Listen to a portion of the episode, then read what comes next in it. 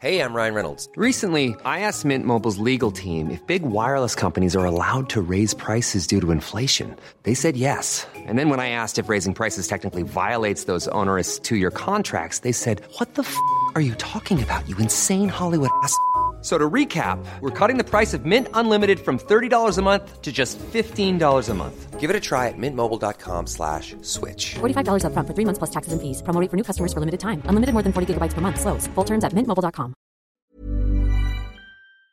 Je pense que j'ai euh, j'ai sans doute toujours euh, voulu sortir un petit peu du lot et juste j'ai vraiment pas été capable au, au collège en fait. Quand il y a des gens qui commencent à bien t'aimer et à trouver que c'est cool ce que tu fais, t'es d'autant plus content que tu sais ce que c'est que de être de l'autre côté quoi, d'être euh, de pas être aimé, euh, qu'on se foute de ta gueule, euh, de passer de tu vois de- d'aller au collège et de et que de savoir que ça va être difficile pendant la journée. Euh, voilà, c'est que tu savoures beaucoup plus euh, les moments où c'est plus comme ça parce que tu as vécu ça. Exécuté par qui? Fabrice Florent. Bonjour, bonsoir, bon après-midi à toutes et à tous et bienvenue dans ce nouvel épisode d'Histoire de succès. Chaque jeudi à partir de 6h du matin, je retrace avec une ou un invité son parcours de vie qui l'a amené à son succès depuis la petite enfance jusqu'à aujourd'hui. Je suis Fabrice Florent, je produis des super podcasts d'interviews et de discussions. En tout cas, moi, je les trouve super et je crée des contenus. Je fais parler des pères de paternité, des mères de maternité, des gens de leur rapport au succès. Je prends des mecs entre quatre yeux pour leur parler de masculinité. Je fais causer des gens de leur rapport à l'argent et de plein d'autres thèmes que je vous invite à découvrir en allant sur mon site fabflorent.com. f e. Si vous aimez cet épisode, vous pouvez aller écouter la bande-annonce du podcast pour en découvrir plus sur mon travail et mes autres podcasts. Si vous aimez mon travail, vous pouvez m'offrir un cadeau en échange en me soutenant financièrement et ainsi me donner un peu plus de sérénité en vous abonnant par exemple à mon Patreon ou en m'envoyant de l'argent sonnant et trébuchant. Allez dans les notes du podcast ou en allant sur fabflorent.com, f e donc vous y trouverez toutes les infos. Enfin, si vous aimez ce podcast, vous pouvez vous y abonner, mettre un chouette commentaire et 5 étoiles au podcast sur votre application de podcast préférée et surtout, surtout, surtout, partagez cet épisode et ce podcast autour de vous s'il vous a plu. Je suis sûr que vous connaissez des gens que mon travail pourrait intéresser. Vous pourrez également venir commenter avec mes auditrices et mes auditeurs chaque épisode directement sur mon Discord. Alors Discord, c'est un petit logiciel génial que je vous invite à découvrir, qu'il faut installer sur votre téléphone ou votre ordi. Vous pouvez également me suivre sur les différentes plateformes et réseaux sociaux. Vous pouvez vous abonner à ma newsletter et vous trouverez toutes ces infos pour me contacter dans les notes de cet épisode. Un grand merci d'avance et bonne écoute à vous. Alors ça c'est un filtre parce que chez moi en particulier, euh, je capte la radio, je capte les ondes. Ah. Si mon invité fait ça, Oui. il y a la radio, dans- il y a les pubs. Dans le- J'ai mis très longtemps à comprendre d'où ça venait. Et ça, donc, c'est un filtre qui enlève les, euh, Qui enlève les radio. ondes euh, D'accord. AM. euh, je sais pas Ouais, quoi. ouais, Enfin, ok. J'ai un, j'ai un ingé son qui m'a dit un jour, non mais c'est ça. Oui. Faut que tu- Et j'ai acheté ce truc-là parce que t'en trouves pas en fait. Donc j'ai dû aller acheter en Angleterre. Voilà. T'as dû, t'as- t'es allé, enfin non, t'as. Non, j'ai commandé en en Angleterre. Euh, Et ça filtres, marche depuis. Ça marche super. Il n'y a plus de voilà. Truc de fou. Et par ailleurs, t'as autre chose pour. euh, Oui, alors ça c'est des petits compresseurs et des et des boosters de des boosters de son quoi, tu vois, pour pour que le son il soit, ouais, voilà, rond comme un peu comme- moins de euh, voilà, Exactement. un peu moins de, de bruit blanc. Ouais, ouais, exact. Tu connais toi hein? Je, co- je connais un petit peu pas suffisamment et je dois dire que la compression du son, c'est un truc sur lequel je me suis, auquel je me suis rarement intéressé. Euh, mais je sais que c'est la différence entre un son bien et un son pas bien pour ce le genre de choses qu'on fait. broadcast. Voilà, un son broadcast et euh, il y a jamais ça dans mes vidéos. et il y a toujours un moment où je me suis dit bah faut que je me penche sur cette question et et personne autour de moi immédiatement disons ne s'y connaît Ouais. et j'ai jamais pris le temps de faire venir quelqu'un et dire attends comment on fait, Oui. comment j'améliore mon truc, etc. C'est sûr que euh, si tu mets un ingé son face à mon son, il doit dire c'est dégueulasse mec. Tu vois, un ingé son de Ouais. Radio France ou je sais pas quoi, oui, il doit se dire écoute mec, euh, fais un peu un travail. Une fois que j'ai j'ai regardé un peu et je me suis dit ok c'est c'est juste potentiellement le travail d'une vie, tu vois. Si tu commences à nerder de ouf sur le, la compression du son, c'est horrible quoi. Oui, puis en plus, il faut, faut, faut voir qu'il y a 0,5% des gens qui vont se rendre compte. Et Voilà. encore, je suis gentil quand c'est Oui. 0,5, donc euh, c'est Faut que les gens aient des casques de ouf, euh, Voilà. HD, hi-fi. voilà. Et que tu leur mettes vraiment un son exceptionnel juste à côté d'un son euh, de ton son pour qu'ils s'en rendent compte. Donc je veux dire, ça n'arrive jamais. Voilà. quoi. En plus, je compresse au maximum parce que tu sais, c'est sur Internet, alors euh, Oui, faut oui. compresser un Bah peu. voilà. Donc, après, fait, on perd tout. oui, voilà. C'est n'importe quoi. Comme faire des vidéos en 4K pour pour finir par mettre sur TikTok. Ouais, ouais, ouais. Après, tu, euh, l'in- l'intérêt de ça, c'est que tu peux, en fait, Multi-diffusé. oui, et puis quand t'as, non, en fait, quand tu fais en 4K et qu'ensuite tu diffuses dans une, une résolution beaucoup plus petite, euh, en gros, c'est comme si t'avais fait quatre plans en un. C'est-à-dire que t'as le, le plan large, le plan moyen et le plan serré, et tu peux zoomer jusqu'au plan serré. T'en as fait un seul, t'en as pas fait trois. Donc il y a un petit peu une économie au tournage quand tu tournes en 4K. Ouais. On a Ah, commencé cette interview sur les, sur les chapeaux de roue. Et hein, on commence fort par la technique, comme ça, bam, 4K, compression. euh, C'est très intéressant parce que je, je, trouve que ça marche très bien avec ton parcours. J'ai l'impression que tu as Oui. touché à plein de choses Oui. et que et typiquement ça m'étonne pas que tu sois curieux de tiens qu'est-ce qui se passe comme euh, pas, pas beaucoup d'invités tu vois qui, qui qui regardent mon matos et qui disent alors euh, qu'est-ce que c'est exactement ton truc Euh, Oui, oui, oui, oui. Bah c'est, bah en fait, je me suis, je me suis beaucoup intéressé euh, au matériel quand même. Euh, sans doute pas autant que j'aurais dû, mais mais quand même pas mal. Oui, c'est c'est moi-même qui ai acheté mes caméras pour pour savoir lesquelles étaient les, enfin, en, en me renseignant avant sur lesquelles étaient bien ou pas. Il y a des objectifs que j'achète régulièrement, en me disant ah, attends ça, ce serait quand même bien pour. T'as Donc, ta propre boîte de prod. hein. J'ai ma propre boîte de prod. Et Oui. ça c'est déjà ça en dit long. Ça, Ça, le mec est un businessman. quoi. Alors c'est non, en fait c'est le businessman ce serait été c'est genre Hum, je vais développer cette boîte de prod Oui. pour qu'elle elle produise d'autres choses et que je et en fait ce n'est c'est juste une coquille pour me permettre de faire euh, mon travail à moi oui. pour pour faire des factures euh, et pour pouvoir un peu embaucher des gens aussi quand quand quand c'est Un nécessaire. caméraman euh, que tu Voilà. que tu martyrises un peu après quoi. Voilà, bon, ah, je, il est, je pense qu'il m'aime, il m'aime- bien quand même, sinon il serait plus là. Il peut partir quand il veut. Hein. Il est libre. Il est libre. Euh, David, en tout cas, merci beaucoup de d'accepter de venir euh, à mon micro. Euh, ça fait prie, merci ça, à toi. Ça fait un petit moment que que je suis ton travail et, euh, et en fait j'ai découvert que là t'as as sorti tu, et c'est pour ça qu'on se rencontre aussi, c'est que tu, tu montes sur scène maintenant. Donc Oui. tu as fait plein de choses, on va en parler. Mais tu sors, tu montes sur scène dans un spectacle. euh, donc c'est à la Scala à Paris, mais tu tournes partout aussi. hein. Oui, c'est euh, à la Scala à Paris. Il y a encore quatre dates, euh, deux au mois de mai et deux au mois de juin. Euh, je vais faire pas, pas mal de dates en Suisse. Je vais faire Avignon tout le mois de juillet, et ensuite je serai en tournée euh, à Paris dans toute la France, au Trianon au, au mois de septembre, Wow. et dans plein de salles dans à, Nancy, Toulon, Saint-Étienne, Lyon, Lille, Bordeaux, tout ça. donc tu as décidé de monter sur. Enfin, c'est vraiment fou en fait. On va en parler, mais de comment tu as, décidé de monter sur scène. Ton spectacle s'appelle Authentique, Authentique. où tu, où tu décris pendant une heure, une heure et demie, euh, où tu, tu, tu creuses un petit peu le, le concept de l'authenticité. Oui. Je suis très heureux de t'avoir sur le podcast parce que tu sais que c'est le podcast, c'est le média de De l'authenticité. l'authenticité, exactement. Et de l'intime. Euh, Tu as compris. Euh, oui, oui, mais, non, mais bien sûr, mais parce que, mais oui, mais parce qu'il y a, il y a, il y a quelque chose que cet ordre-là qui, euh, qui, qui est permis dans le, dans, le- dans, le- dans le podcast, c'est-à-dire que là, on est là, euh, chez moi, il n'y a pas 50 milliards de personnes qui sont en train de nous écouter Oui. en ce moment, elles nous écouteront plus tard, et, euh, et voilà, il y a un truc chaleureux, on a l'impression qu'on est, qu'on discute et qu'on est des, qu'on, qu'on se connaît depuis longtemps, et ça, ça crée de l'intimité tout de suite. C'est un truc effectivement, mais je pense pas que c'est lié au fait que ce soit du son ni technique, etc. C'est juste les dispositifs qui font ça, quoi. Et puis, je crois qu'il y a un côté, euh, bah, on a le temps. Oui, c'est vrai, c'est vrai. On a une Ouais, heure euh, pour discuter ensemble. Ouais. Euh, Il y a des podcasts qui font trois heures, tu vois. Je sais Ouais, pas. ouais. Euh, Bon, voilà. Ouais. Ça, ça Il sert y a des gens peu- qui s'en moquent des fois aussi. des podcasts de trois heures, je. Enfin, ouais, ouais, c'est ça. Le premier épisode fait 57 heures. ça va être longué.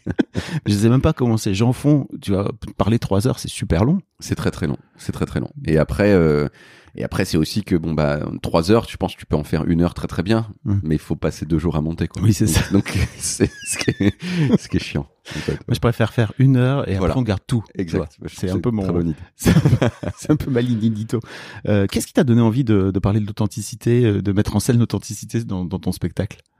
Euh, bah, c'est quelque chose, disons que c'est un thème général qui me tient à cœur depuis longtemps, depuis, euh, bah, je pense depuis toujours, mais particulièrement depuis que j'ai une, euh, euh, je sais pas, 24, 25 ans, où j'ai découvert un auteur polonais qui s'appelle Gombrowicz et dont c'est le thème principal en fait, la façon dont on est modelé par le regard des autres, pour faire simple, euh, et de la difficulté vertigineuse à euh, être conforme à ce qu'on estime être être soi-même. Alors c'est hyper profond comme truc et c'est un peu insondable, euh, mais c'est des trucs qui me, en tout cas, qui ont des applications dans la vie de tous les jours, euh, c'est-à-dire euh, Euh, euh, par exemple, est-ce qu'on dit toujours une phrase parce qu'on a envie de transmettre une information, ou alors est-ce qu'on dit des phrases parce que euh, cette, cette, phrase qu'on a dite, elle, elle, elle, elle, rejaillit sur nous positivement et que c'est cool de l'avoir dite? Euh, Je suis féministe. Quand t'es un homme, par exemple. exactement, exactement. Ou alors rencontrer quelqu'un et poser une question à rallonge dont, dont, dont en fait, en fait, tu t'en tapes de la réponse. Hmm. C'est juste que tu trouvais ça cool de poser cette question et tu voulais qu'il te trouve cool parce que tu l'as posé. Et donc voilà, c'est juste, c'est des, c'est des, euh, c'est des réflexions ça sur l'authenticité, tu vois, euh, et que j'ai depuis depuis une vingtaine d'années. Et j'ai essayé de rassembler ce thème et de faire une démonstration euh, qui va d'un point A à un point B pendant une heure et demie de spectacle. Bien sûr, en mettant plein de blagues dedans. Plein de blagues. Et voilà, il y a, y a des blagues, il y, a, un peu, il y a des blagues tout le temps. Mais disons que j'avais, c'était important pour moi d'avoir un, d'avoir un propos qui traverse le spectacle. Un fil rouge. Un fil rouge et le et l'authenticité, c'était euh, bon, ça s'est un peu imposé naturellement, quoi. Ok. Euh, tu, tu sais que j'adore interviewer les intervieweurs et ouais. c'est un truc que tu les, alors t'es un intervieweur un peu particulier parce que t'es es aussi de l'autre côté du micro euh, plus régulièrement. Euh, tu parles d'ailleurs d'un moment euh, dans ton spectacle, d'un moment où t'as fait un small talk avec François Hollande là, chez Combini où tu lui poses une question et t'en as strictement rien à foutre de ce qu'il a. Mais c'est ça, c'est même c'est que tu, enfin moi j'ai tendance à être peut-être un peu tête en l'air, mais genre j'ai vraiment posé la question et et ensuite, je suis parti dans mes pensées de hmm, qu'est-ce qu'il pense de la question que je lui ai posée? Parce que j'ai quand même mis ce mot-ci et ce mot-ci. Il a dû se dire qu'elle était vraiment bien cette question. Et voilà. Et là, ça a pris. Euh, et j'ai commencé à réfléchir à ça longtemps. Puis au bout d'un moment, je me suis rendu compte, mais, attends, je lui ai posé une question et j'écoute pas la réponse là. Et voilà. Et ça, c'est vraiment être très vaniteux et centré sur soi-même. et donc voilà, oui, mais ça, ça m'est. Je, je, je, dis la réponse, je le, dis avec François Hollande, mais ça m'arrive, ça m'est arrivé plein de fois dans ma vie en fait. Moi, je vais essayer d'être 100% présent avec toi, tu vois. C'est gentil. Maintenant, là. Euh, en tout cas, euh, tu sais, j'aimerais qu'on commence par la première question que je pose à tous mes invités. Oui. C'est David, à quoi tu, à quoi tu ressemblais quand tu avais 7-8 ans? Quand j'avais 7-8 ans, je crois que j'étais déjà, euh, j'étais un bel enfant visuellement j'étais bien quoi. J'étais déjà euh...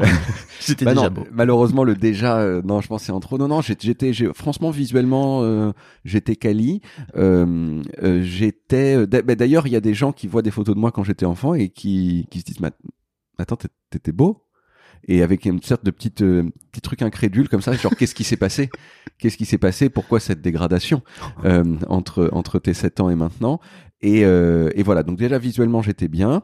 Euh, j'étais un peu, euh, je, je, j'étais pas discret, je criais beaucoup, un peu dans tous les sens. J'étais très euh, dynamique, je faisais du sport dans tous les sens alors que j'en fais plus du tout. Euh, et ce qui, ce qui peut, ce qui peut peut-être expliquer que j'étais aussi, j'étais aussi beau gosse parce que je faisais du sport, maintenant plus du tout. Enfin beau gosse quand on a 7 ans. Je sais pas si c'est un bon terrain où aller là. tu te trouvais beau gosse en tout cas avec le. Ouais, puis même je crois les gens ils me disaient oh là là il est beau ton fils, il disait à ma mère. Ah. Euh, et après, ils ont plus trop dit ça. Et, et le et, et, euh, et voilà. Et par ailleurs, euh, non, et je faisais déjà. There's never been a faster or easier way to start your weight loss journey than with PlushCare. PlushCare accepts most insurance plans and gives you online access to board-certified physicians who can prescribe FDA-approved weight loss medications like Wigovi and Zepbound for those who qualify. Take charge of your health and speak with a board-certified physician about a weight loss plan that's right for you. Get started today at plushcare.com slash weight loss. That's plushcare.com slash weight loss. plushcare.com slash weight loss. Un peu des blagues. Je faisais déjà un peu des blagues quand j'avais 7 ou 8 ans. J'étais fan, ça c'est un truc qui est resté, euh, je me passionnais pour des choses, mais à m'en, arracher la tête euh, pendant des périodes relativement courtes. Mais... Euh, vers 7-8 ans par exemple, c'est l'âge où j'ai commencé à être passionné par les chiens et j'ai euh, vraiment lu tous les livres sur les chiens, euh, regardé, je connaissais toutes les races de chiens, euh, j'étais obsédé par les chiens complètement, ça a duré d'ailleurs après 8 ans même. T'avais un chien?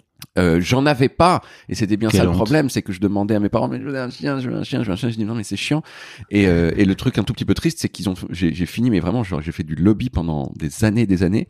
Et ils ont fini par dire oui. Et ils ont dit oui en janvier 1994, j'avais donc 12 ans, j'étais encore enfant. Ils m'ont dit tu l'auras pour ton anniversaire. Mon anniversaire c'est au mois de septembre de la même année euh, et c'était mes 13 ans. Et le truc c'est que entre 12 ans et demi et 13 ans, on change. Ah oui. Et précisément entre le moment où ils m'ont dit que j'aurais un chien et le moment où je l'ai eu, bah, je suis devenu adolescent et j'en avais plus rien à foutre des chiens. Et donc quand le chien est arrivé, euh, qui s'appelait Jazz, paix à son âme, il est décédé. Euh, eh bien, euh, eh bien, en fait, j'étais plus si content que ça parce que mon, ma passion, c'était devenu le basket. Et genre, il y avait que ça qui m'intéressait dans la vie et j'en avais plus rien à foutre d'avoir un chien. Voilà. Et euh, mais aujourd'hui encore, je peux, je peux reconnaître les races de chiens très très bien. Des fois, on m'appelle le Shazam de chiens. et je, je peux chasamer les chiens avec mon Donc c'est pas un truc que t'as oublié. c'est pas un truc que t'as oublié, quoi. Non, non, enfin, j'ai sans doute oublié quelques petites choses, mais il est resté des choses de cette passion. Ouais. Euh, on va reparler après du basket, mais t'as voulu devenir champion NBA à un moment donné, c'est ça Bah, T'as caressé cette idée Mais je sais pas, c'est que t'as 13 ans, entre 13 et 14 ans, et t'es fan d'un truc. euh, je suis un peu enrhumé, hein, je le sens que je parle du nez. Euh, T'es complètement fan d'un truc de NBA, mais vraiment t'y penses toute la journée, tout ça, et tu dis mais attends, mais peut-être c'est possible, peut-être que si je travaille euh, bien et que je m'entraîne et, je pourrais aller en NBA, peut-être, peut-être. Alors je sais que c'est difficile, mais peut-être. En tout cas j'ai commencé suffisamment tôt. ah, voilà. Alors c'était un tout petit peu dur de se projeter à l'époque euh, parce que faut voir qu'on était dans le milieu des années 90 et il n'y avait pas de Français en NBA. Non. Le seul qui était vaguement d'origine française, c'était un type qui s'appelait Dominic Wilkins, euh, qui, tr- qui, euh, qui jouait aux Atlanta Hawks. Et Dominic Wilkins, genre, euh, il avait genre un arrière-grand-père Ouais. français à la Nouvelle-Orléans, quoi, un truc comme ça. Enfin, c'était c'était le meilleur qu'on pouvait trouver quand on était français pour s'identifier. Et euh, et voilà. Et donc il y avait pas de, il y avait, pas- j'avais pas qui m'identifier. Et même comme ça, je me disais ouais, non mais si, ça va être possible. nanana.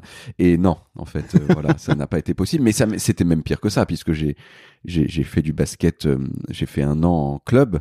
Un, un, un seul an. Un- une, seule, année, une seule année, euh, et euh, j'allais aux entraînements chaque semaine. Et à, chaque- euh, à la fin de chaque entraînement, le le- le- l'entraîneur, il, il criait à haute voix, enfin, il, il disait à haute voix très fort euh, le nom des, des joueurs Ah qui oui. étaient sélectionnés pour euh, le match de Pour la le semaine. Et il n'a jamais dit mon nom. Pas une seule fois. Alors si, une seule fois, il l'a dit parce que il y avait tellement de gens sélectionnés euh, que en fait c'était ça allait plus vite de dire le nom de ceux qui n'étaient pas sélectionnés et c'est la seule fois où il a dit mon nom. Voilà. Et c'est des c'est des moments tristes parce qu'en plus j'ai joué avec un ami à moi qui s'appelait Pierre Arnaud et lui était tout le temps sélectionné. Il était trop fort. Bah il était juste moins mauvais quoi. voilà, c'est tout, c'est le maximum de gloire que j'ai eu, c'est qu'il y avait un type qui était très très bon dans, dans, dans l'équipe euh, et qui marquait beaucoup de paniers à trois points, qui driblait super bien et qui avait des plaquettes de chocolat, tout ça, machin. Euh, et un jour, on a fait un entraînement et j'ai marqué pas mal de paniers. Et là, il m'a regardé, il m'a dit, euh, tu sais, au fond, t'es pas si mauvais. Hein. Et voilà, c'est le maximum du compliment que j'ai eu dans ma vie euh, en ce qui concerne le basket. Voilà. Pas Je me suis douté que t'étais fan de basket quand j'ai vu que t'avais fait une vidéo sur Bah depuis oui. quand où tu remets justement ce. Je suis allé Ce- retrouver mon entraîneur, mon entraîneur, euh, 20 ans plus tard, le bâtard qui m'avait jamais sélectionné. Je me suis dit forcément le mec fait un- une vidéo sur le basket. Enfin tu vois sinon t'aurais fait le foot quoi. Bah oui, ah oui, oui, non, c'est vrai, c'est vrai, sinon j'aurais fait le foot. Le monde se divise en deux. J'ai été, euh, j'ai été fan de foot pendant une petite, un- euh, la Coupe du Monde 1990. Ah oui. Voilà.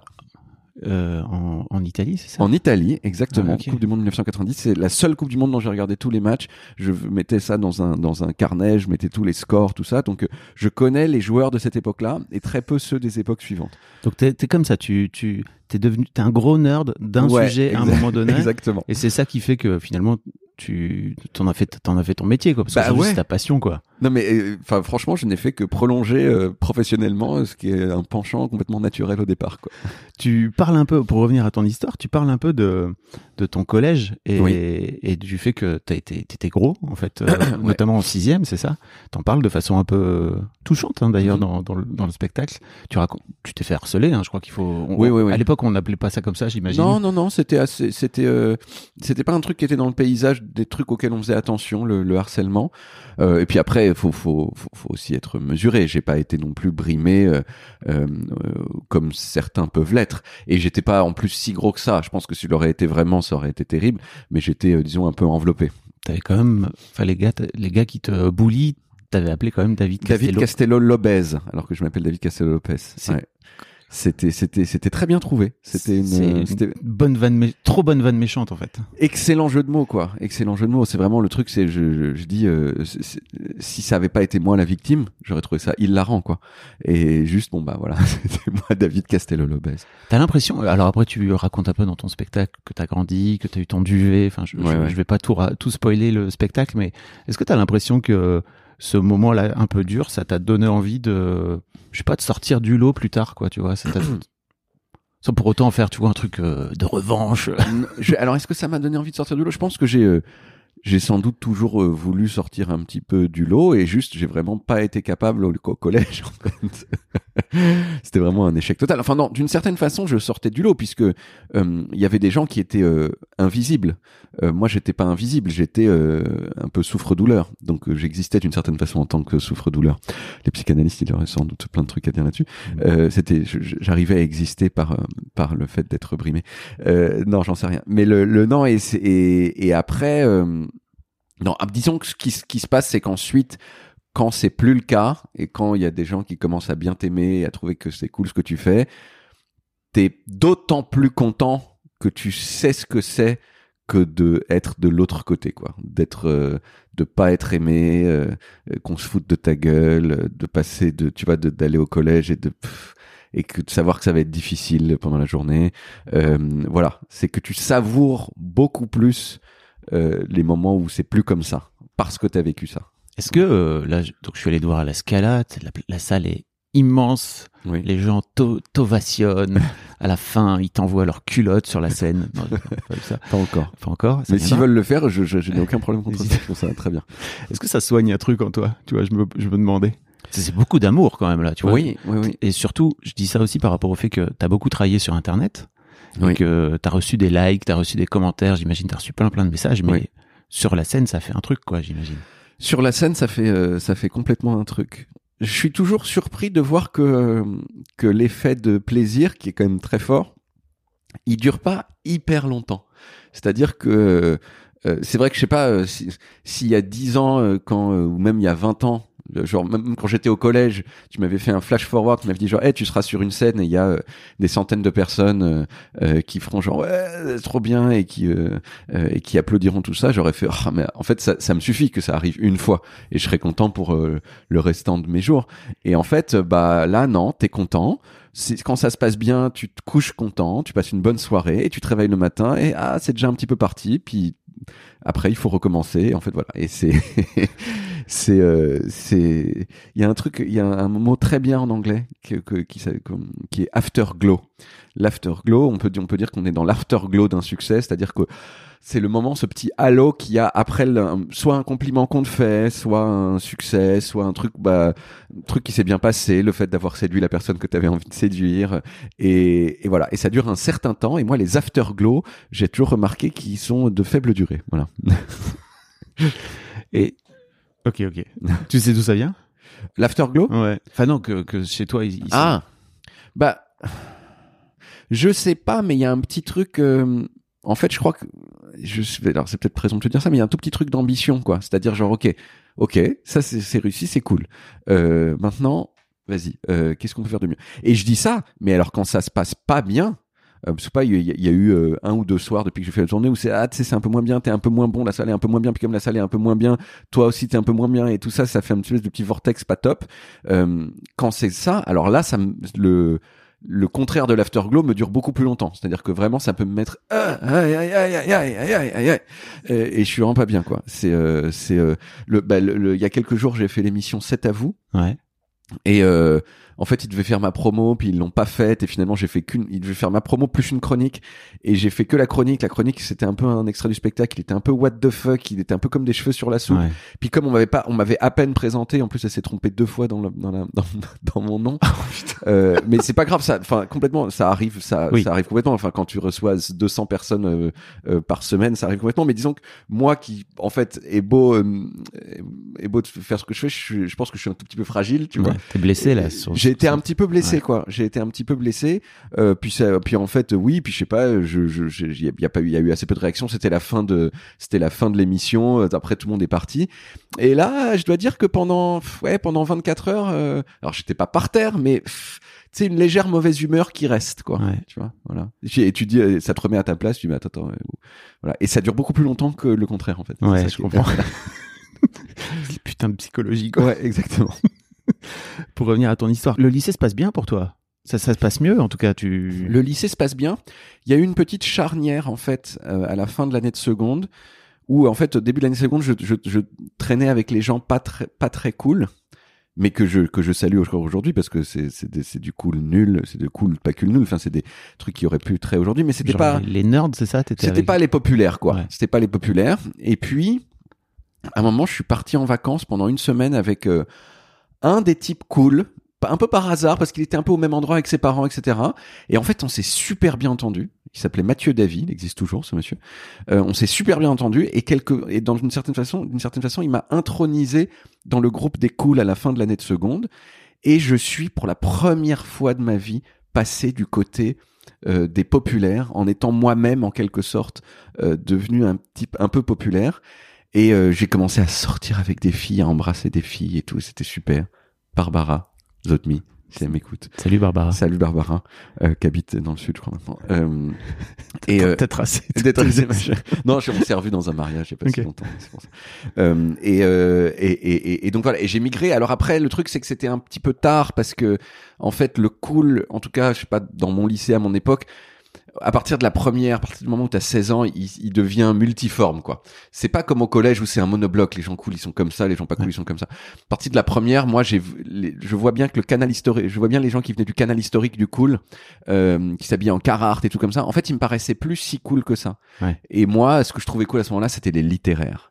Et donc les gens qui lisaient des livres et qui faisaient Hum, ah, j'ai qui porter des écharpes et tout machin. Et voilà. Et j'ai vu qu'il y avait en fait le, le cool, c'est c'est morcelé. Euh, et donc j'ai très très peu profité, disons, j'ai envie de dire du, du, du cool euh, au sens collégien du terme, mais quand même j'en ai fait partie un moment et c'est très important pour moi. Mais aujourd'hui, t'es cool. Je, Ah bah je- moi j'ai dit à mes amis, euh, je vais interviewer David Castello Lopez. Ouais. Tout le monde était là, waouh, bah, trop cool. Et bah voilà, et bah ça, ça, ça me fait très plaisir, ça va me faire super plaisir Mais tu le sais 5 que t'es minutes. cool, non? Tu- Non mais tu le sais que t'es cool. Euh, Est-ce que je sais que je suis cool? Il y a des, il y a des fois où je me dis ah ouais, c'est- mais en fait, ce que je dis, oui, il y a des fois où je me dis, eh, pas mal là, machin. Mais euh, ça n'est jamais arrivé qu'il n'y ait pas un moment où, Ouais. où au bout d'un moment je me prenne un petit truc genre ah pas tant que ça. Et typiquement, ce qui est arrivé à cet Ouais. à vous, c'était genre ah pas tant que ça. T'es peut-être pas encore c'est à vous cool. Je suis peut-être pas cet à vous cool. Et en même temps, est-ce que c'est pas une bonne chose de pas être c'est à vous cool Mais non, en plus cette émission, elle est, cette Non, elle est émission, cool, elle, est, elle est bien. Il y a plein de gens bien dedans. C'était plutôt genre bah. pff, voilà, je suis pas encore euh, sans doute à la hauteur pour plein plein de raisons. Pour être à la télé, c'est ça? Parce que c'est un peu ton. Bah, j'y suis, j'y étais beaucoup, j'y étais beaucoup à la Oui. télé, mais jamais dans ces conditions-là. C'est-à-dire, c'est ça que c'était en plus, c'était un oui. exercice nouveau. Jamais en tant que David Castello Lopez, où là, je crois que ce que tu faisais à la, chro- tu Oui. faisais des chroniques en fait, c'est ça. Donc t'étais vraiment, t'avais ton tes cinq minutes à toi. Oui, euh, euh, oui, euh, comment, comment Quand, ça quand t'étais chez Canal, par exemple. Quand j'étais chez- oui, mais en fait, c'est, enfin, c'est surtout que chez Canal, si on me voyait très, enfin, il y avait une émission euh, hebdomadaire qui durait euh, 30 minutes, dans laquelle j'étais pendant les 30 minutes. C'était Ouais. tourné comme une fiction, avec, euh, où je jouais mon propre rôle, tout ça. Simplement, c'était, euh, je crois que c'était encrypté. Euh, Enfin, il y a très peu de gens qui regardaient, quoi. Euh, là, c'était, et là, c'était, non, là, le truc nouveau, c'est que c'était en direct aussi. Et, euh, et ça, c'est quelque chose que je connais peu. Et donc, c'était un exercice nouveau, et c'était typiquement le truc de genre, ouh, ça, j'ai jamais fait, ouh, ça m'excite, est-ce que je vais réussir ou pas? Eh ben non, voilà. Euh, et en tout cas, enfin, la chronique, on peut la regarder en ligne. Elle est pas, je pense pas qu'elle soit euh, honteuse. Euh, c'est pas honteux, quoi. C'est pas juste genre, par rapport à comment c'est gênant, le mec. Oui. machin. C'est juste par rapport à l'idée que t'avais. Voilà, exactement. Je me disais ah putain, ça serait cool que ça se passe bien et que machin. Bah en fait, c'était en dessous euh, de mes attentes et euh, et voilà. Et tu vois, et ça, ça te tu vois, ça, ça, ça, te calme un petit peu. Tu dis genre attends, attends, attends, oui, ok, d'accord, euh, il y a des trucs super et euh, et la scala et quand il y a 500 personnes qui t'applaudissent, c'est génial. Mais ah, tu vois, ça pas encore, tu vois. Et c'est mais ça te remet un peu à ta place et ça donne aussi des petits, tu vois, des petits objectifs parce qu'on pourrait se dire bah attends, ça c'est plus c'est plus pour moi. Je me dis que peut-être un jour je passerai euh, à cette à vous ou à, ou à une autre émission et Tu serais peut-être même chroniqueur là-bas. Peut-être, À la peut-être. place de Pierre peut-être que- Lescure. Peut-être que je serais, peut-être que voilà, je serais mieux, quoi, en tout cas. Ça donne envie de progresser, en tout cas. Ok. T'as toujours cette ambition-là aujourd'hui. euh, T'as 40, euh, t'as 43 41, ans. 41 ans. Oh, il m'a rajouté deux ans. Ah oui, c'est ta 40, euh, t'auras 43 euh, en, en septembre, c'est ça? Non, j'aurais 42, 42. bien sûr. 42, T'es ouais, en ouais, 80. non. Je suis né en, je suis né le 16 septembre 1980. Ouais. T'as toujours cette ambition-là? De, de quoi? de, de, de grandir, de, de faire mieux aujourd'hui. euh, Ah, mais bien sûr. Ouais. Bien sûr, bien sûr. C'est, mais je crois que c'est le, c'est vraiment le, euh, enfin, c'est un des moteurs principaux de, de mon existence. Peut-être parce que j'ai pas encore d'enfants, j'ai, et euh, même si j'en veux, hein, mais euh, j'ai pas encore d'enfants. Donc en fait, oui, ma, ma, ma- mon existence, c'est quand même beaucoup, beaucoup mon travail. Et le fait de dire attends, non, j'ai déjà fait ça, il faut que je fasse un truc nouveau. Et le, le, le spectacle, il y a, il y a un peu de ça. C'est-à-dire que bah, j'ai fait des vidéos. Attends, vas-y. Est-ce que je peux, est-ce que je peux faire de la scène? C'est quelque chose de différent, mais c'est quelque chose de bien aussi, et, euh, et c'est un monde que je connais mal. Et voilà, et je l'ai pris très doucement à partir de 2018 en faisant des tout petits passages dans des trucs qui n'étaient pas vraiment des trucs d'humour, pas du tout même des trucs d'humour, mais quand même en mettant des blagues parce que j'aime bien les blagues. Ouais. Euh, et en le faisant un petit à petit, ah, et après le, en écrivant 20 minutes que j'ai fait devant trois personnes, genre, euh, euh, tu sais, ma, ma petite amie, euh, ma meilleure amie et, et un ami qui allait monter sur scène avec moi après, trois personnes dans mon salon en faisant semblant que c'était un, un truc de stand-up et tu fais ok, ça s'est passé correctement, vas-y, on monte d'une étape, vas-y, on va faire maintenant euh, une salle de 25 places et on a fait, j'ai fait 30 dates l'année dernière à la petite loge Ouais. Avec un truc qui est très très différent de ce Alors, que je fais aujourd'hui. Pour les gens qui ne savent pas, la petite loge, c'est vraiment la plus petite salle de Paris. Hein. Ouais, Ouais, ouais. En fait, on dit souvent qu'il y a 25 places à la petite loge. C'est faux. C'est, en fait, c'est vrai, mais elle, il y a que 14 places fixes. Ouais. Les 9 autres places, c'est des sièges qu'on met dans le petit couloir qui permet d'accéder aux 14 places fixes. Et que quand ces 25 places sont là, il y a plus un centimètre carré de libre dans, euh, dans la pièce. c'est- ouais. C'est minuscule. on, on est, on, on est au chaud. Oui, en voilà. tant que spectateur. Exactement. Même pour toi, en tant qu'artiste, il y a Ah, mais tu genre peux, tu 5 peux- cm avec Ah, mais la tu peux toucher les gens du premier rang. C'est-à-dire que si tu te mets sur le bord de la scène et que tu tombes en avant, tu arrives pratiquement euh, à- de l'autre côté de la salle. quoi. C'est euh, ouais, non, c'est assez impressionnant. Donc, je savais pas, t'as, t'as fait, t'as fait 25, 30 dates. 30 ouais. dates pour, 30 pour dates. te roder là-bas. Exactement. Et pour euh, ouais, pour- alors peut-être 30 c'était un petit peu exagéré, mais j'aurais peut-être pu faire, peut en faire un petit peu moins. Mais en tout cas, ça te, tu sais, tu, tu commences à appréhender. Tiens, ils étaient pas si chauds ce soir. Comment tu gères le truc Après, appréhender un petit peu la euh, la façon de poser ta voix, euh, le rythme, qui, qui- était quelque chose qui était nouveau pour moi, parce que vraiment le rythme c'est moi qui le maîtrise complètement. Il n'y a pas de feedback avec lequel il faut jouer pour pouvoir l'ajuster. Mm. Et, euh, et voilà. Et ensuite j'ai fait vas-y attends, je fais un vrai spectacle. Et j'ai passé tout le mois de juillet à écrire. Euh, il fallait que je tourne des vidéos aussi parce qu'il y a des vidéos le spectacle que j'ai pas, j'ai tourné euh, entre la fin du mois d'août et la fin du mois de septembre. Ouais. Et après on y va quoi. Et là c'était un des moments où j'ai le plus peur de ma vie, vraiment. C'est vrai? La première c'était en Suisse dans un théâtre qui s'appelle Boulimie à Lausanne.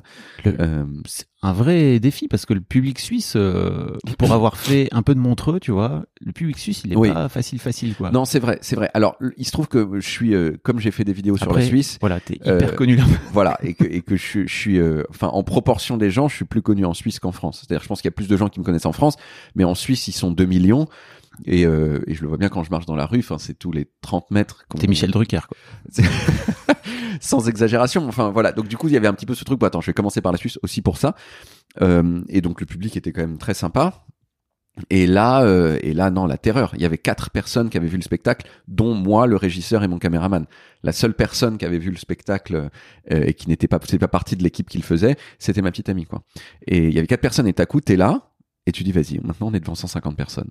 Et, et il faut le faire. Et tu tu t'es tapé un délire dans ton coin, en fait. Tout seul. Euh, et aussi, c'est par lâcheté que je voulais pas le montrer. C'est-à-dire que je dis, bah, voilà ce que je peux faire euh, tout seul. Et ça s'est bien passé. Et, euh, Ah oui, voilà. j'imagine. Ouais. Mais c'est non, c'est, j'étais pas sûr sur le moment que ça se passerait bien, mais je me disais que c'était pas sûr que ça se passe mal non plus. C'est toujours ça qui veut dire. C'est déjà, ah, je pense que c'est possible que ça se passe bien. Si t'es sûr que ça se passe mal, tu le fais pas. Il y a plein de trucs que je fais pas pour cette raison-là. Mais là, tu dis, ah, peut-être, mais quand même peut-être Mm. pas, quoi. Tu vois. Ouais, Et, je euh, comprends. Voilà. Pour les gens qui se demandent, parce que l'une de, l'une des raisons de ton succès, c'est tes chansons, bien sûr, Mhm. et tes musiques. Euh, j'ai, vu- en fait, que t'a- t'avais fait un groupe, t'étais dans un groupe Mhm. qui s'appelle Mar- qui s'appelait Marquis Concept. Qui s'appelait Marquis Concept. Entre tes 18 et tes 21 ans, c'est ça? On l'a créé en avril 2000, euh, le 14 avril 2000 même, je me souviens de la date. Euh, et on l'a, et, et c'est le dernier concert qu'on a fait ensemble, c'était en novembre 2006. Mais disons que, ah, euh, en gros, c'était entre 2000, c'était vraiment entre 2000 et 2004, quoi. Et, euh, et c'était un des trucs, c'était vraiment le truc important de mon existence. Je pensais que j'allais devenir une rockstar, une rockstar comme j'avais pensé que je, je deviendrais un, un joueur de la NBA. Oui. Et ben, je pensais que je deviendrais une rockstar. Ben, je suis devenu ni l'un ni l'autre. Enfin, je suis peut-être un peu plus, euh, j'ai fait un peu, disons un peu plus de mon métier, la musique, que Oui. le basket. Voilà. Mais ça te vient de là en fait euh, D'où vient cette euh, cette connaissance de la musique Euh, C'est un truc que t'as que t'as travaillé quand t'étais plus jeune Euh, euh? en fait, non. mais, mais- non, mais si, si, mais en Oui. fait, on vient de, c'est le même truc de l'obsession totale. Quand j'ai eu, euh, quand j'ai eu 15 ans, j'ai commencé à me passionner par la musique, en particulier par, pour Sting et Police. J'ai demandé une guitare à mes parents pour mes 15 ans. Et je dirais qu'entre 15, pff, entre 15 et 17 ans, c'est la principale chose que j'ai faite dans ma vie. C'était de, de jouer de la guitare une heure, deux heures, trois heures, quatre heures par jour. Euh, Et donc j'ai progressé très vite à ce moment-là et, euh, et j'ai commencé, j'ai immédiatement écrit des chansons. Puis un peu plus tard j'ai eu le groupe de musique dont j'écrivais les chansons aussi. Et, euh, et donc c'était un, et ça vient de là en fait, ça vient d'un truc qui m'a complètement obsédé pendant un moment. Alors je n'ai plus progressé à la guitare depuis le tournant du siècle, hein, vraiment 2000-2001. J'ai exactement le même niveau qu'il y a plus de 20 ans, plus du tout progressé. Mais euh, disons c'est correct. Et il y a eu après à l'époque, moi, j'essayais de- d'enregistrer mes chansons sur des enregistreurs 4 pistes où c'était hyper laborieux. Il fallait programmer la boîte à rythme et sinon, enfin, c'était vraiment. Vous savez pas, les jeunes, tout ça, c'était avant mais le ils savent numérique. pas.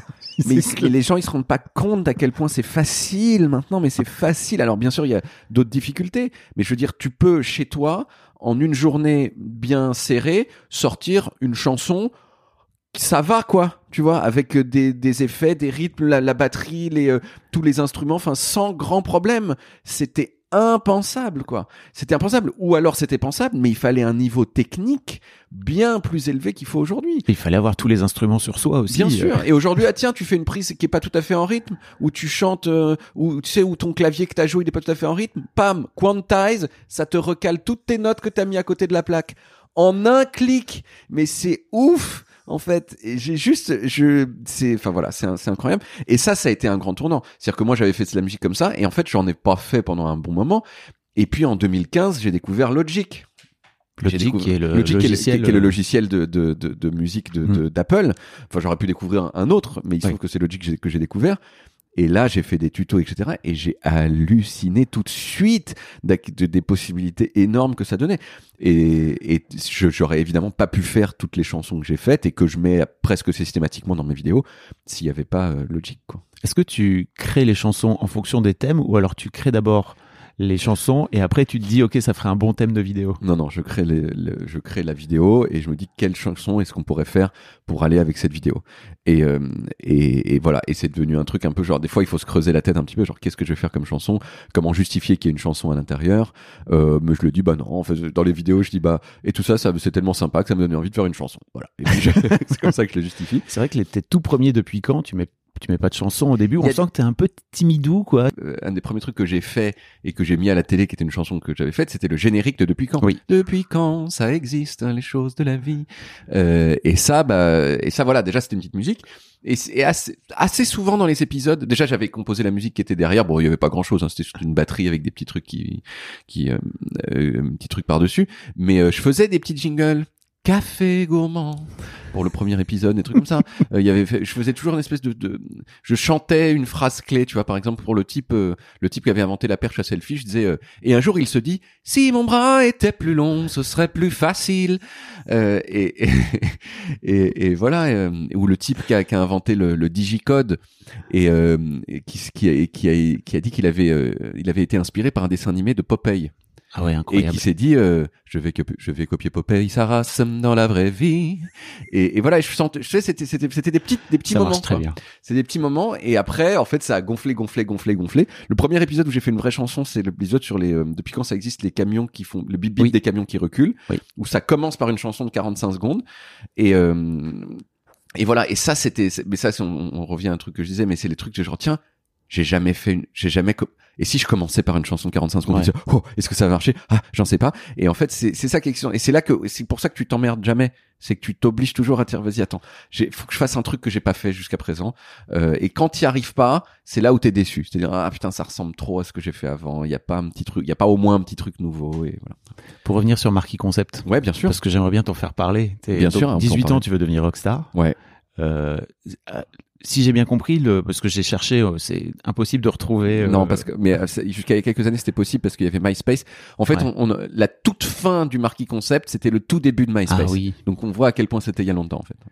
C'est- clair. Ouais. Mais vous auriez peut-être pu exploser si vous aviez, si vous aviez duré un peu plus grâce à, grâce à MySpace, peut-être, tu vois. Genre Aurel San, par exemple, tu vois, lui, il a explosé grâce à Mhm. MySpace. C'est en fait, il y a des je pense à ça quelquefois. Je pense à ça et je pense qu'en fait nos chansons elles étaient marrantes.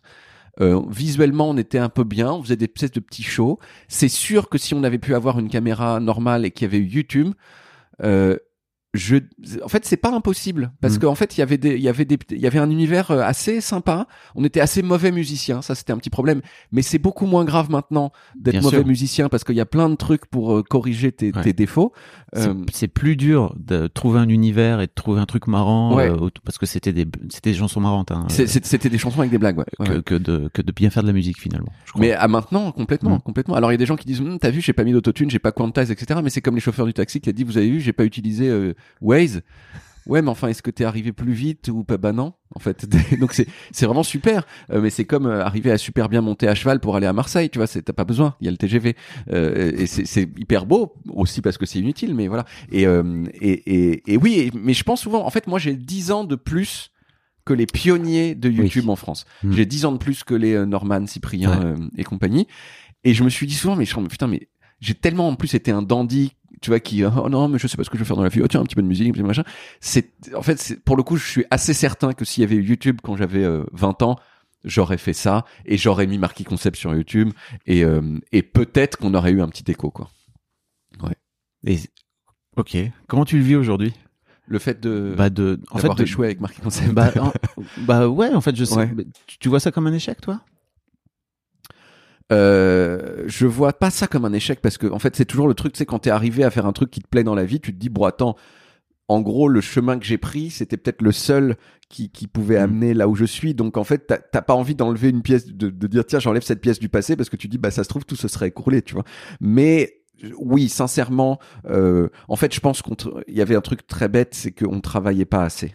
Il y avait pas, il y avait ce truc, il y avait un peu ces trucs des d'égo adolescents où dit attends attends non on va travailler cette musique correctement euh, on va le on va le faire on va le faire bien. Non toi tu peux pas jouer de la guitare tout le temps sur le truc machin faut que tu joues un petit peu moins. Vas-y on conçoit l'arrangement.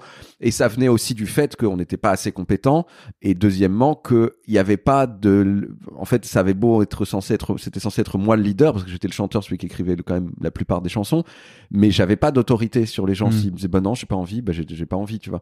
Et ça manquait un peu de cohérence euh, comme ça. Et donc de ce point de vue là je pense que ça me rend un peu triste des fois parce que je pense qu'on aurait pu on aurait pu progresser plus vite et faire des trucs mieux à l'époque T'as pas eu envie de te lancer solo? Euh, en quelque sorte c'est ce que j'ai fait quand je Oui. fais des petites chansons de mon, de mon côté Non mais euh, tu vois juste après euh, Mais- juste après la- l'arrêt de ma mais, mais oui, mais parce qu'en fait, je- c'était pas concevable parce que moi, je, je connaissais pas tout le pan de la musique électronique qui existait Ouais. déjà un petit peu. Mais genre, qu'est-ce que je veux dire? Mais je suis sur scène. Bah non, j'ai besoin d'un type qui joue de la guitare, d'un type qui joue de la batterie, d'un type qui joue du clavier, d'un type qui peut-être, je peux peut-être jouer de la basse moi ou jouer un peu de guitare. Mais genre, tu peux, si tu peux- en fait, ce que ce que l'autre option, ça aurait été genre, je trouve des musiciens qui sont mes musiciens, et ils font ce que je, ce que je dis. Mais ça, c'est beaucoup plus dur. Ou alors, faut les payer. J'avais pas d'argent. Ouais. Euh, et, et, et donc en fait c'était euh, mais encore une fois ouais je pense que maintenant si ça avait été la même chose ouais j'aurais vu attends mais oui je peux faire des boucles euh, sur Logic je me prends un, un, un séquenceur sur scène et en fait je me démerde et je joue un peu de guitare par dessus et, et mais oui mais en fait je pense que c'était peut-être techniquement faisable déjà il y a 20 ans mais pas j'en avais aucune idée en fait Ouais. quoi Ça sera peut-être pour tes 50 ans. Ouais, ouais, ouais. Je sais pas si c'est c'est un truc auquel je pense des fois, c'est genre. euh, est-ce que moi, genre, si quand je continue à faire ces mêmes blagues complètement hystériques euh, à 55 ans, est-ce qu'il y aura pas genre, oh, arrête, parle moins fort maintenant, tu t'as vraiment une gueule toute euh, toute fripée, c'est c'est plus le moment de de- d'être hystérique comme ça. Euh, puis après, je pense, euh, je sais pas, des gens comme Eric Judor, mais ceci dit, Eric Judor, euh, lui, il dure terriblement, mais je, je pense qu'il est servi aussi par la lisseur de son visage. Euh, il a, il- quand on voit une, Eric Judor il y a 30 ans, euh, il y a 25 ans, il, ah, son visage, il a pas tellement changé, quoi. Il a gardé cette sorte de lisseur, et je pense qu'il est, euh, il est servi en ça par le fait qu'il a pas de cheveux.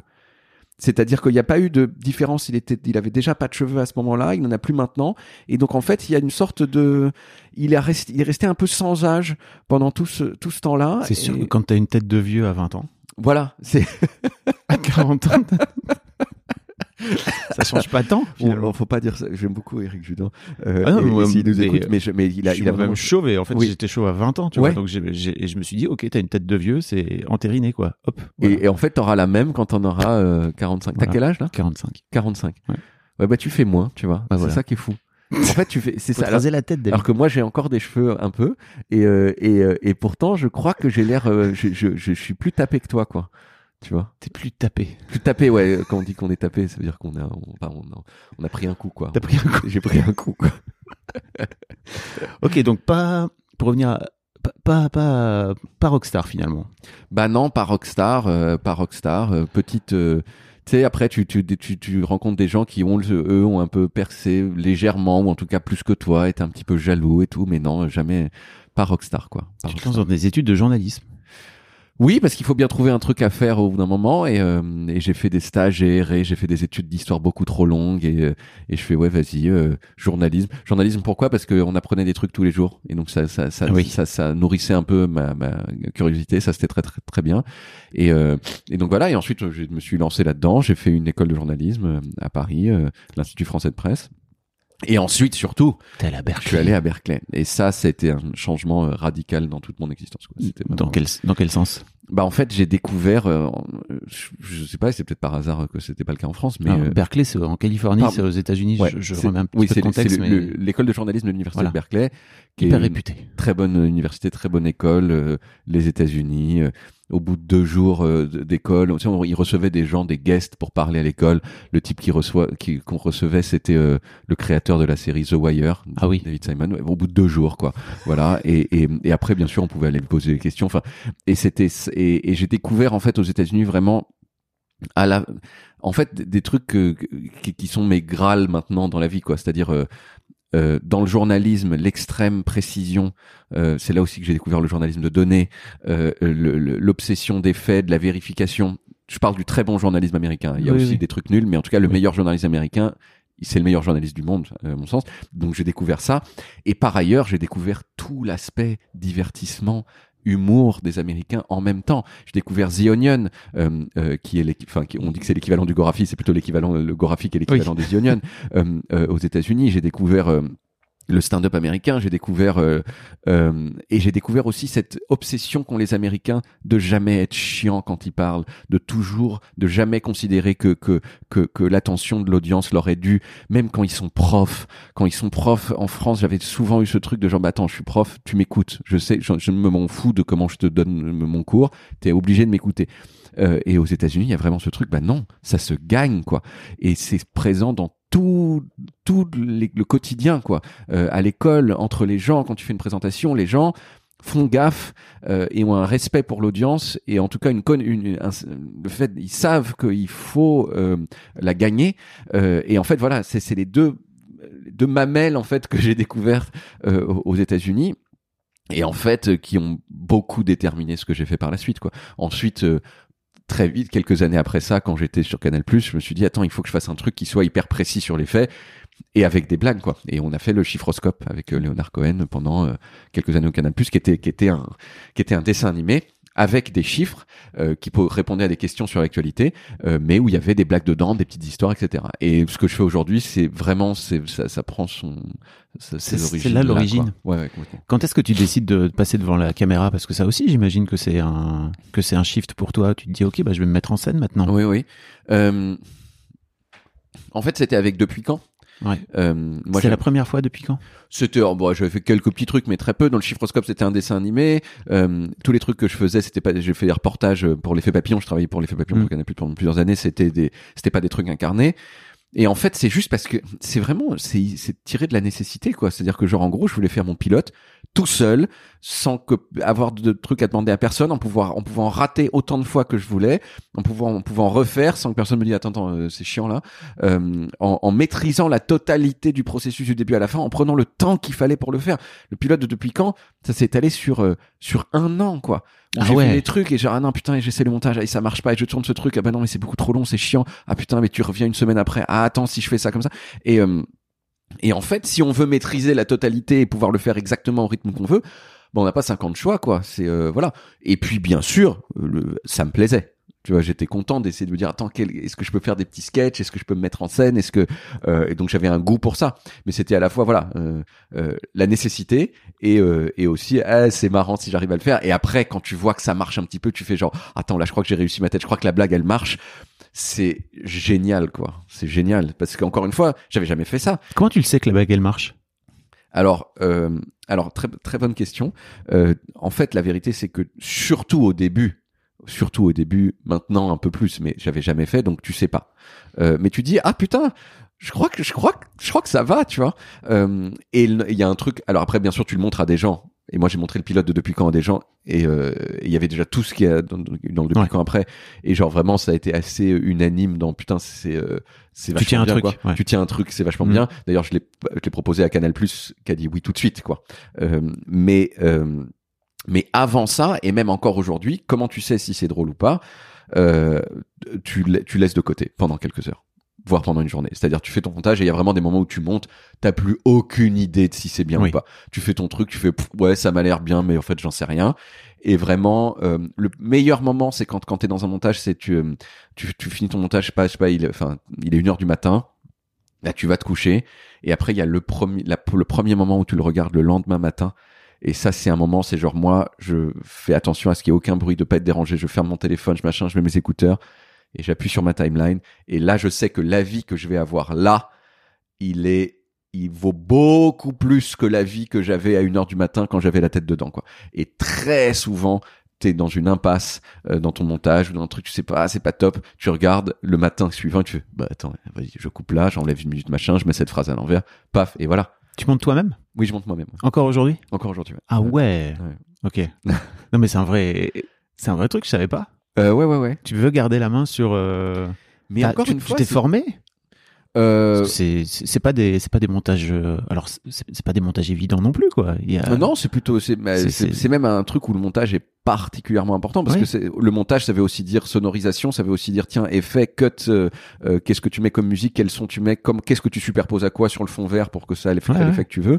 Euh, ben en fait mais ça ça vient du euh, en fait, non, ça vient de deux choses. C'est que, je- en fait, je saurais, je, je- ça, euh, on parle de Suisse, hein, pour, pour, euh, pour intéressant, je, je, de plus en plus, je délègue euh, Ouais. le 95% du montage à Adrien qui travaille avec moi. Mais je parle pour les trucs que je fais, et, euh, euh, enfin, dans lesquels je mets le plus de moi-même, Ouais. c'est toujours moi qui monte tout. Et c'est, C'est la chronique sur la Suisse que ouais, tu, que ouais, tu par fais. exemple, depuis quand, c'est moi qui ai monté de- tous les depuis quand. Euh, c'est moi aussi qui ai monté les pilotes pour Arte, etc. Mais c'est, en fait, c'est, euh, c'est juste que j'ai besoin de ça pour créer, en fait. Mm. C'est pas un truc genre, ok, je, j'ai fait mon monde, j'ai fait, c'est, tellement là que la création se fait que je saurais même pas quoi dire à un monteur, quoi.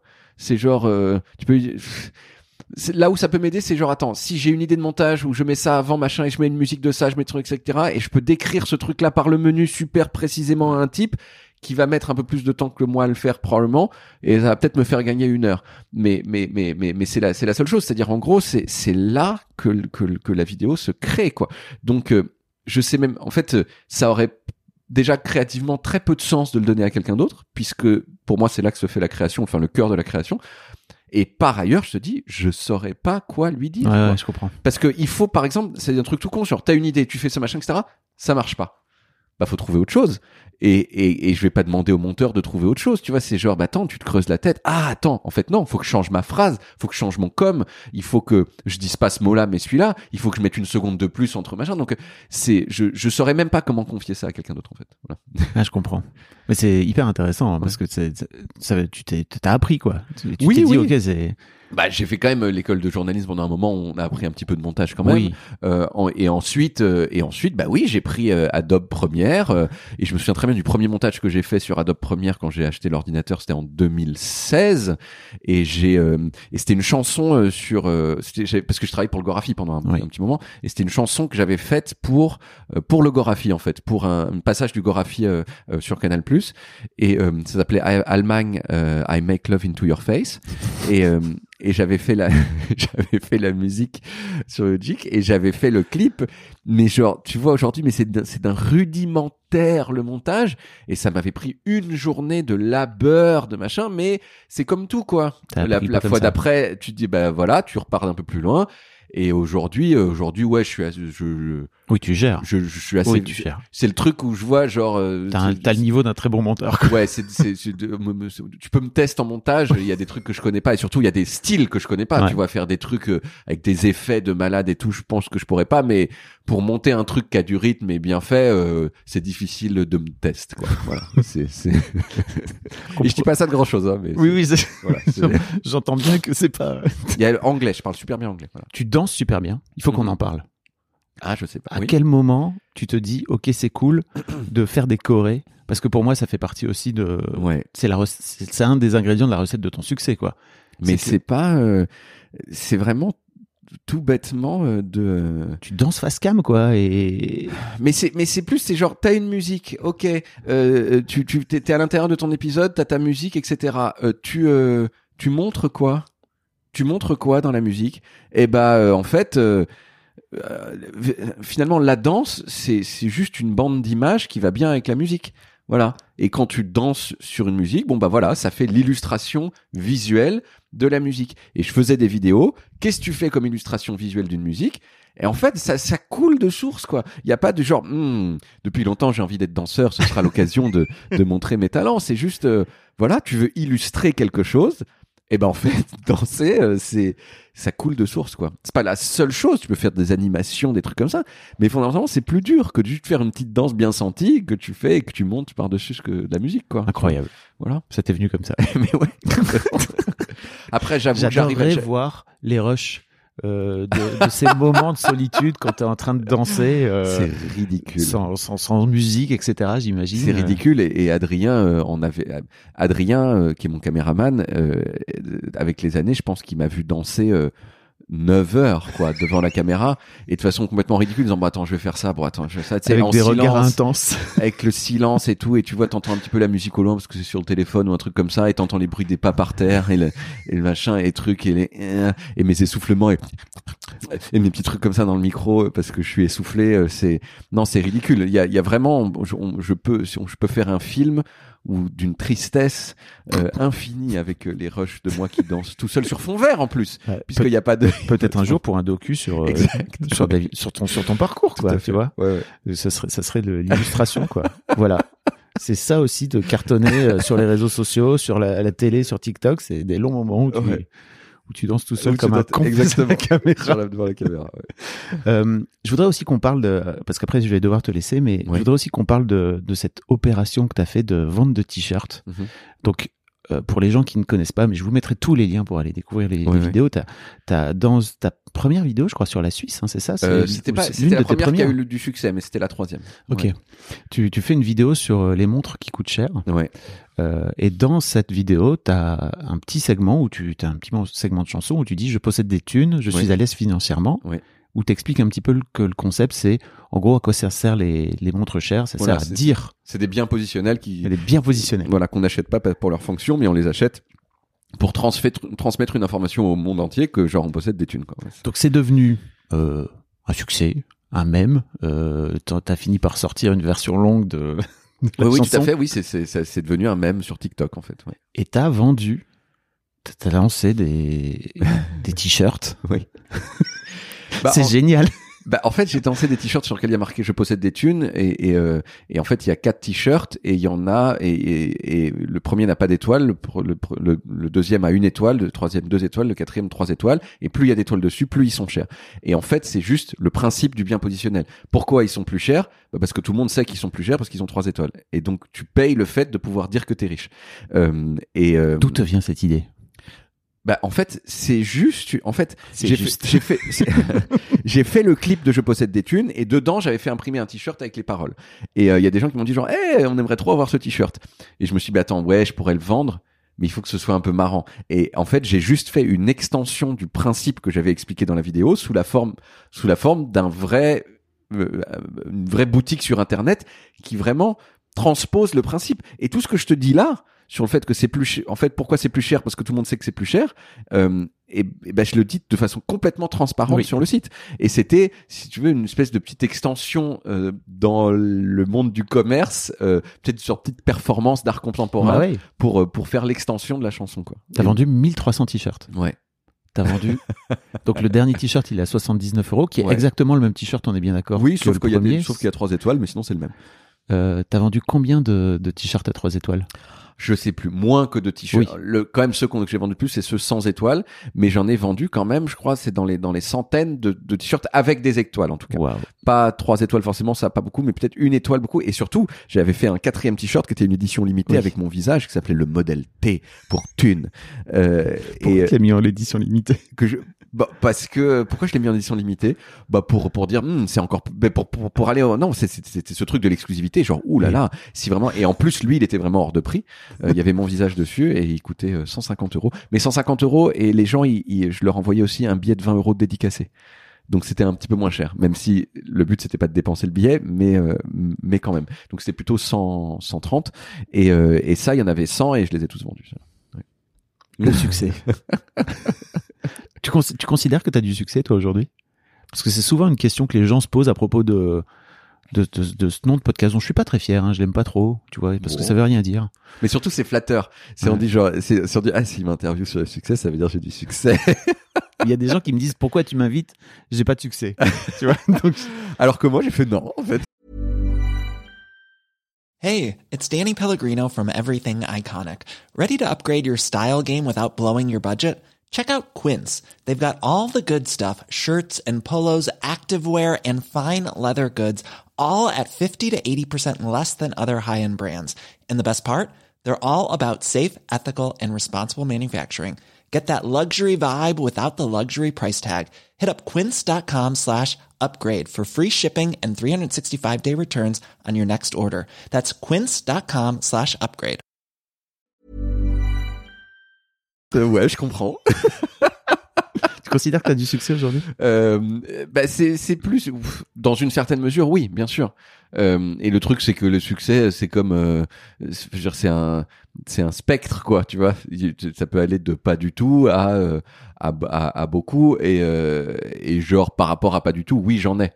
Mais euh, c'est genre sur l'échelle de ce que ça de- du succès maximum qu'on peut avoir, je suis à, à 0,5%. Donc euh, voilà. Mais oui, j'ai fait quelque chose de personnel qui me tenait énormément à cœur et dans lesquels j'ai mis vraiment tout ce que je considère être le meilleur de moi-même. Et il y a des gens qui aiment bien euh, et qui euh, regardent mes vidéos. Ce et serait qui- quoi ton échelle 100 de succès?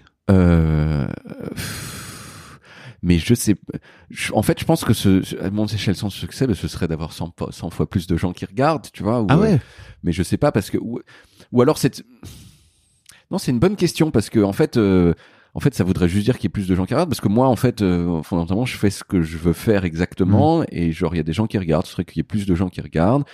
Ce serait, euh, ce serait peut-être d'arriver. euh, en fait, en tout cas, il y a, y, a, y a y a choses parce que du succès, c'est un peu genre objectif, c'est genre voilà, il y a euh, tant de personnes qui regardent mes vidéos. Ensuite, c'est que- qu'est-ce que je considérais moi, est-ce que avoir réussi en fait, Mhm. c'est c'est surtout ça plutôt, euh, je Oui. pense la question. Avoir réussi, c'est continuer euh, à faire des choses, euh, à, à, à m'améliorer quoi, et à faire des et aller dans des trucs où, où je suis moins à l'aise, mais où je sens que je peux faire quoi, tu vois. Il y a quand même une partie de moi où je me dis, ça c'est récent, hein, mais que comme je me suis dit il y a 6 ou 7 ans, genre ah, peut-être je pourrais faire un peu de scène et j'ai fini par le faire. Je me dis genre de la fiction en fait. Ok. Euh, filmer des trucs bien au, au lieu de d'expliquer des choses, de les incarner de façon fictionnelle et de le faire bien avec des trucs courts et peut-être un peu plus longs ensuite et peut-être prêt- après peut-être faire un des trucs qui font 20 minutes puis peut-être même un jour un film. En fait, voilà, là je, je, je- c'est un petit horizon très lointain dans mon esprit, mais euh, où je me dis ah, si j'arrivais à faire ça, je pense que je serais j'aurais l'impression d'avoir encore mieux réussi quoi. Voilà. Le jour où David sortira son, son long métrage euh, au cinéma, vous l'aurez entendu ici. en Ouais. j'espère, j'espère que la prémonition se, se réalisera. En tout cas, merci beaucoup David. Bah merci. à Euh, je toi mettrai pour tous les liens pour aller découvrir ton, pour les gens qui ne connaissent Ouais. pas, Ouais, ouais, malheureux, et, euh, et aussi. euh, Ils sont plus nombreux que les gens qui connaissent. Hein, encore. J'espère pour toi. J'espère pour toi. Euh, et, et aussi tous les liens pour aller découvrir ton spectacle, les dates de tournée, etc. Ouais, Euh, cool. Merci beaucoup pour ton authenticité là pendant une heure. Bah oui, je, je bah merci à toi. C'était super. Bah c'était c'était super bien, ça m'a fait super plaisir. Merci beaucoup. Un grand merci à vous d'avoir écouté jusqu'au bout. Pensez à rejoindre le serveur Discord pour venir commenter avec le reste de ma commu. Je vous trouverai tous les liens dans les notes de cet épisode. Et si mon travail vous plaît, je vous rappelle que vous pouvez m'offrir en échange un peu de sérénité en vous abonnant à mon Patreon ou en m'envoyant de l'argent en vous munissant de votre CB. Vous trouverez tous les liens dans les notes de cet épisode également. Bonne fin de journée et j'espère à très bientôt pour un nouvel épisode de podcast.